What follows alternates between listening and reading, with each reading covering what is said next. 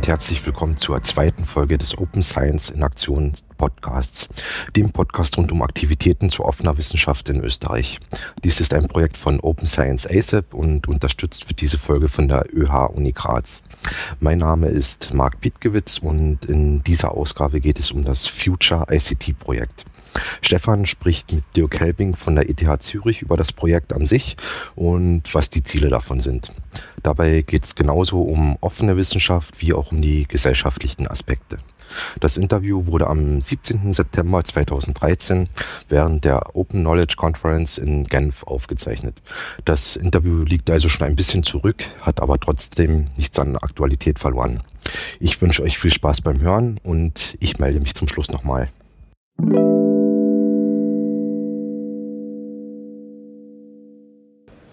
Herr Helbing, Sie sind äh, Professor der ETH Zürich am Departement für Sozialpolitik und Geisteswissenschaften und lehren dort und forschen dort im Bereich der Soziologie ähm, mit Schwerpunkt auf Modellierung und Simulation.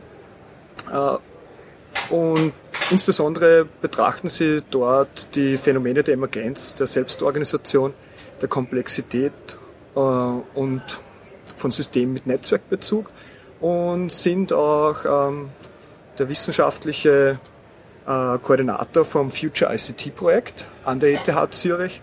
Ähm, und über dieses Future ICT Projekt äh, möchte ich jetzt ein, die nächsten paar Minuten ein bisschen reden und vielleicht äh, erklären Sie ganz kurz, was dieses Projekt ist und was die äh, Aufgabenstellung davon äh, ist.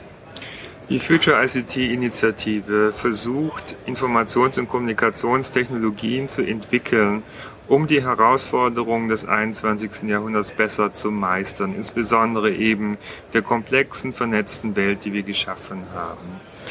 Wir sehen das ja äh, Moore's Law, das besagt, dass alle 18 Monate die Rechenleistung von Computern sich verdoppelt die Speicherkapazität äh, von Datenspeichern verdoppelt sich noch schneller, dass dadurch im Grunde genommen also riesige Datenmengen entstehen und äh, viele Dinge nun viel schneller ablaufen und viel komplexer geworden sind, so äh, dass man nun einerseits neue Herausforderungen hat. Unsere Gesellschaften, unsere Ökonomie werden grundsätzlich transformiert werden. Vor allen Dingen dann, wenn einmal die Rechenleistung das menschliche Gehirn übertrumpfen wird. Äh, und andererseits gibt es aber eben neue Chancen, alte Probleme mit neuen Herangehensweisen auch zu lösen. Und äh, genau diese Fragestellungen werden eben angegangen durch Integration verschiedener Disziplinen, das heißt äh, Sozialwissenschaften, Naturwissenschaften und Ingenieurwissenschaften werden zusammengebracht, um letzten Endes tatsächlich gemeinsam die großen Herausforderungen unserer Gesellschaft auch angehen zu können. Das kann man nicht mehr aus disziplinärer Perspektive. Und nun haben wir weit über 2000 Supporters, weit äh, mehr als 150 institutionelle Support Letters, mehr als 25 europäische Länder sind mit interdisziplinären Communities beteiligt, aber auch äh, Amerika, Australien, Asien. Und äh, insofern kann man sagen, dass wir ein globales Kompetenznetzwerk geschaffen haben, das sich jetzt mit der Hilfe von Big Data und äh, der Computer Power, die verfügbar wird, äh, der Herausforderungen der Zukunft annehmen möchte mit einem partizipativen Ansatz. Mhm. Und wie ist der aktuelle Status des Projekts gerade? Wir äh, treiben das Projekt als Initiative im Moment voran. Viele der Ideen, die in den letzten Jahren entwickelt worden sind, sind aufgeschrieben worden als Position Paper, 666 starke Seiten. Und äh, diese Ideen, die gehen jetzt ein in viele Calls und Programme der Europäischen Kommission, aber auch nationaler Förderprogramme. Und das wird auch aufgenommen außerhalb von Europa. Also viele Communities, äh, die parallel diese Ideen vorantreiben. bin also ständig unterwegs in aller Welt, um diese Sache zu fördern, um die Communities zu inspirieren und äh, auch dafür zu sorgen, dass eben eine breite Basis, eine breite Beteiligung aller Stakeholders äh, vorhanden ist. Ja. Und äh, deswegen bin ich ja auch bei der Open Knowledge Konferenz in Genf, denn es ist sehr wichtig tatsächlich, äh, dass wir Daten, die Potenziale, die sie mit sich bringen, für jedermann öffnen, sodass also nicht nur Unternehmen und äh, Staaten profitieren von diesen Daten, sondern auch der Bürger. Und äh, das ist genau das Potenzial, was sich dann niederschlagen wird in mehr Arbeitsplätzen, aber eben auch in mehr Beteiligung der Bürger an der Ausgestaltung unseres Gemeinwesens. Es gibt ja viele Menschen, die gute Ideen haben und äh, Initiative zeigen wollen, engagiert dabei sein wollen. Und ich denke, letzten Endes äh, können wir da auf allen Ebenen nur davon profitieren. Also auf der Ebene des Staates, der äh, Kommunen, äh, der Organisation, der Unternehmen, aber eben auch im Rahmen von Nachbarschaften und Freundschaften und sonstigen sozialen Netzwerken und nicht zuletzt auch in der Wissenschaft.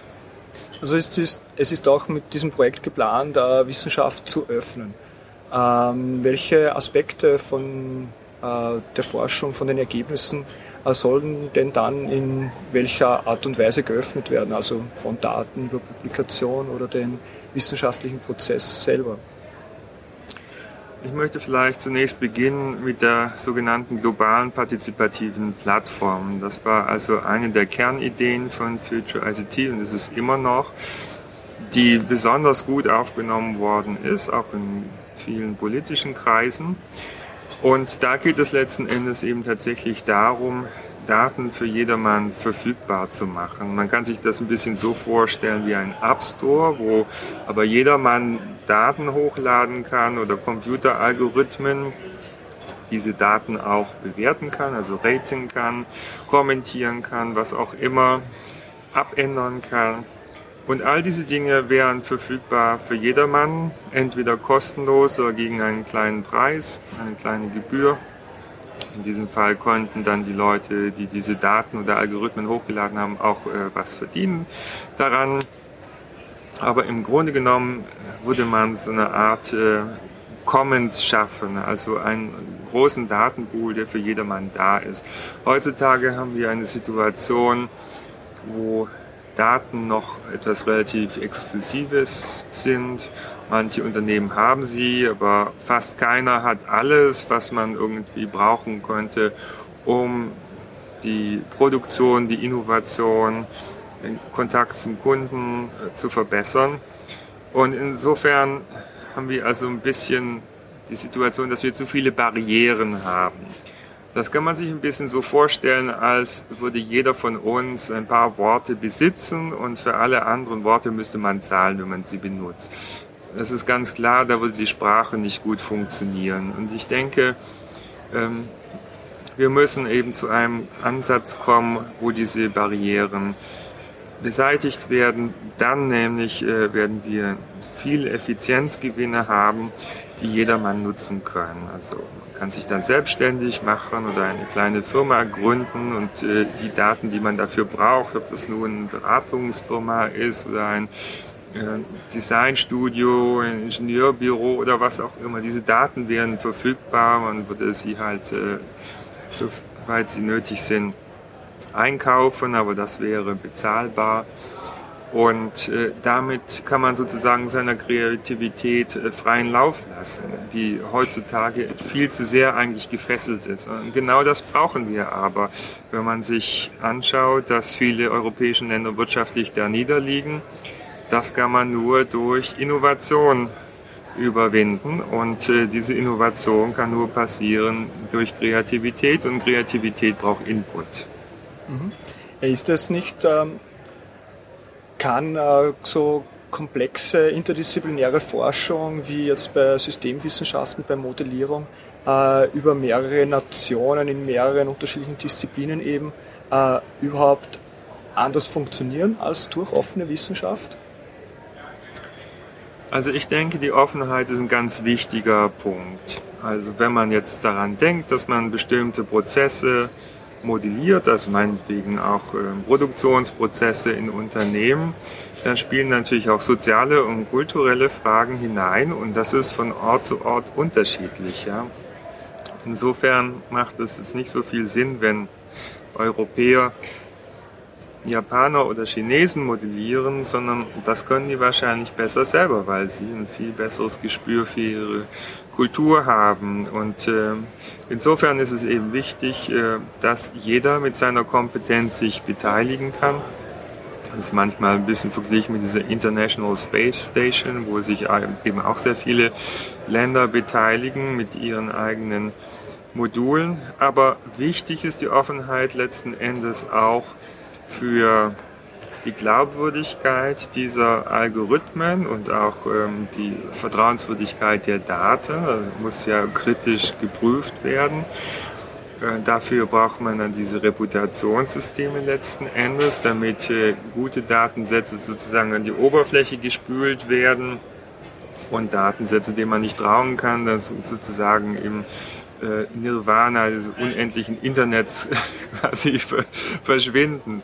Und ähm, insofern glaube ich, dass dieser offene Ansatz auch überlegen ist, dem, was jede Institution, ob sie nun staatlich ist oder nicht, und jedes Unternehmen leisten kann unter Bedingungen der Confidentiality. Denn jede Institution, jedes Unternehmen hat eine bestimmte Sichtweise.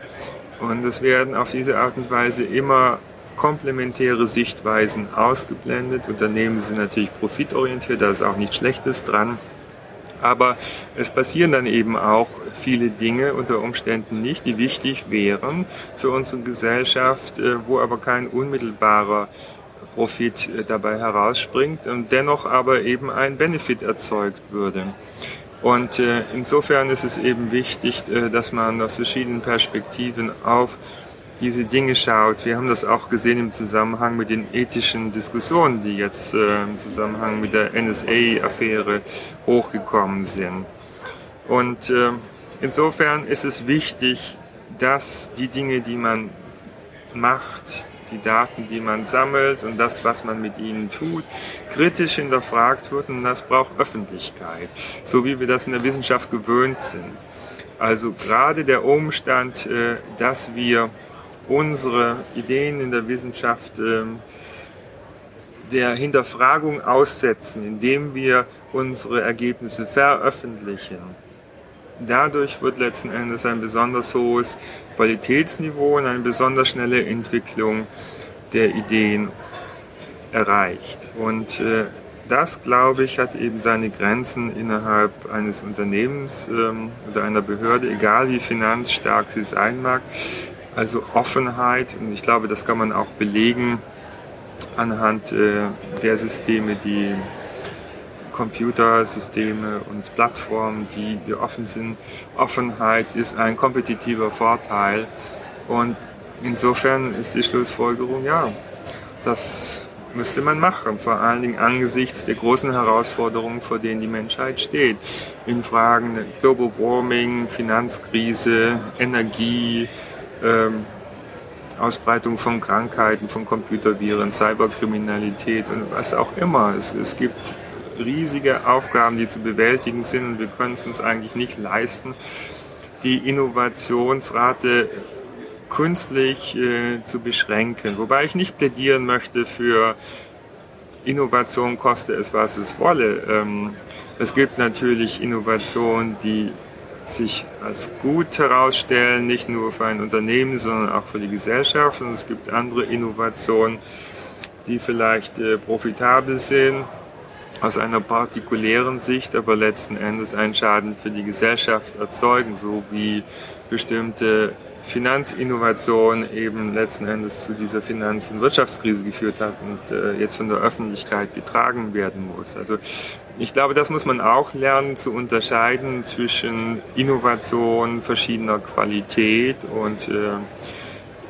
Also man soll nicht alles machen, was man machen kann, glaube ich, und äh, muss auch besser werden in der Beurteilung, welche Auswirkungen Innovationen auf unsere Gesellschaft haben werden. Aber auch hierfür ist wieder Transparenz wichtig und äh, eine kritische Diskussion in der Öffentlichkeit. Ja, ein, ein weiterer Aspekt, der ja bei Open Science äh, immer mehr thematisiert wird, ist eben Citizen Science, also Bürgerinnenwissenschaft. Äh, es gibt jetzt auch äh, seit kurzem eine Zusammenarbeit zwischen der Universität Genf und dem CERN äh, in der Schweiz. Ist da auch beim Future ICT etwas angedacht, dass man ähm, die Crowd, die, die, die ganzen, auch die vielen Wissenschaftlerinnen in der ganzen Welt verstreut, aktiv an der Forschung teilhaben lässt und selber erkunden lässt? Absolut. Also Citizen Science ist ein Thema, was uns beschäftigt hat in Future ICT. Das kam mal ein bisschen äh, auf mit SETI at Home, wo dann astrophysikalische Aufnahmen, die so zahlreich waren, dass sie durch die Wissenschaftler gar nicht alle ausgewertet werden konnten, dann verteilt hat äh, und in, an Astronomie interessierte Bürgerinnen und Bürger konnten dann helfen, eben zum Beispiel Galaxien zu klassifizieren und dergleichen mehr. Und seitdem hat das eigentlich Einzug gehalten in immer mehr Bereichen der Wissenschaft. Und äh, in der Tat gibt es ja viele Menschen, die wissenschaftlich interessiert sind. Und äh, insofern, warum soll man die Wissenschaft dem gegenüber nicht öffnen? Generell kann man sagen, dass man jetzt nach und nach auch die Potenziale dessen entdeckt, was man manchmal die Crowd nennt, ja, Crowd Intelligence, Crowd Sensing, ähm, ähm, Crowd ähm, Funding und so weiter und so fort. Also äh, man lernt, wie man jetzt partizipativ auch eben äh, Prozesse vorantreiben kann und ich glaube, das wird äh, in der Wissenschaft eine große Rolle spielen, aber letzten Endes auch in der Wirtschaft.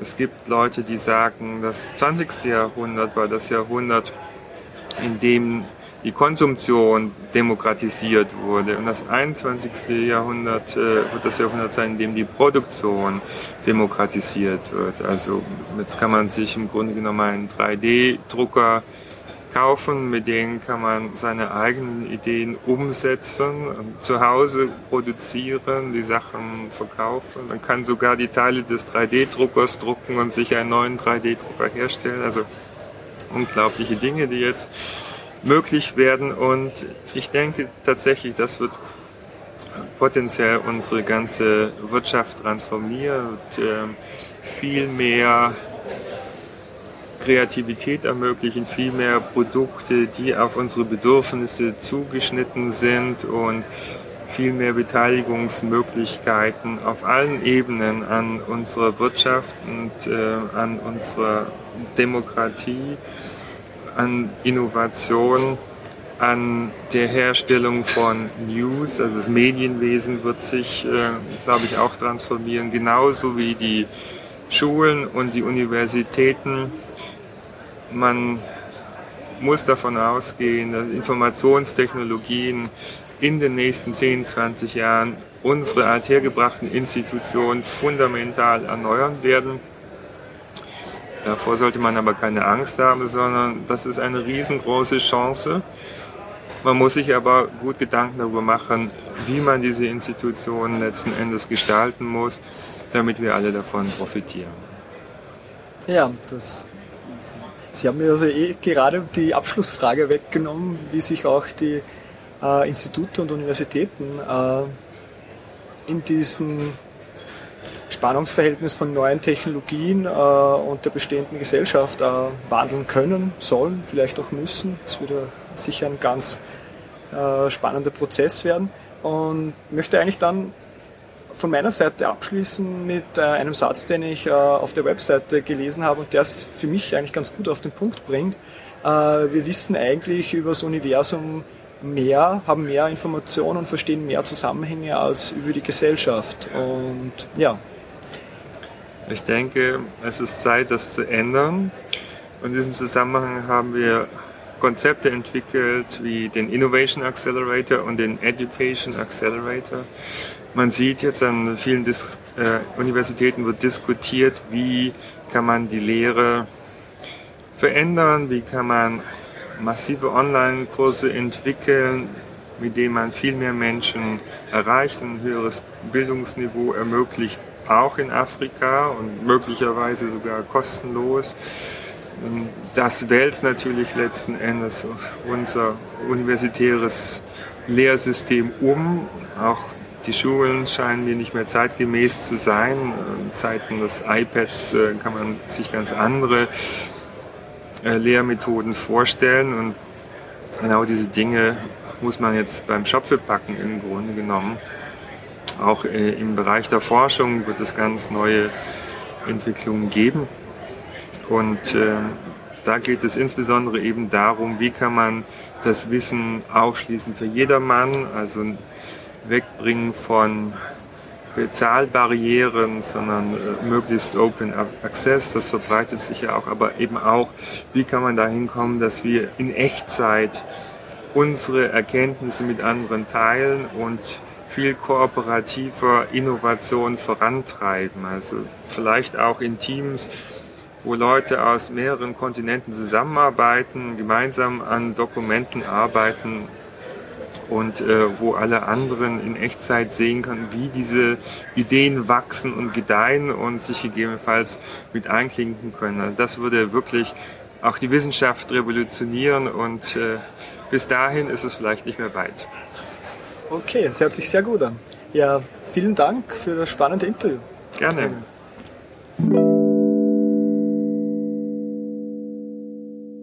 So, das war die zweite Open Science in Aktion Folge und ich hoffe, es hat euch gefallen. Das Interview wurde geführt von Stefan Kasberger. Zu Gast war Dirk Helving und Thema war das Future ICT Projekt. Alle Links sowie die Shownotes zu dieser Folge findet ihr unter openscienceasap.org im Bereich Social. Dort könnt ihr uns auch gerne Feedback und Kommentare hinterlassen und diesen Podcast auch äh, kostenlos abonnieren. Wie das im Detail funktioniert, ist dort ebenfalls erklärt. Dieser Podcast steht unter der Creative Commons by Lizenz. Das heißt, ihr könnt im Prinzip damit machen, was ihr wollt, solange ihr den Namen dieses Podcasts als Quelle angebt. Genauere Informationen dazu findet ihr ebenfalls auf openscienceasap.org. Abschließend geht nochmal ein besonderer Dank an die ÖH Uni Graz, die diesen Podcast finanziell unterstützt. Das war es dann auch schon für die zweite Folge. Hier wird es im Zwei-Wochen-Rhythmus weitergehen und in der nächsten Folge wird es dann ein Interview mit dem jungen Wissenschaftler Peter Kraker geben und seinem Zugang und seinen praktischen Erfahrungen mit Open Science. Ich hoffe, ihr hört wieder rein. Bis in zwei Wochen.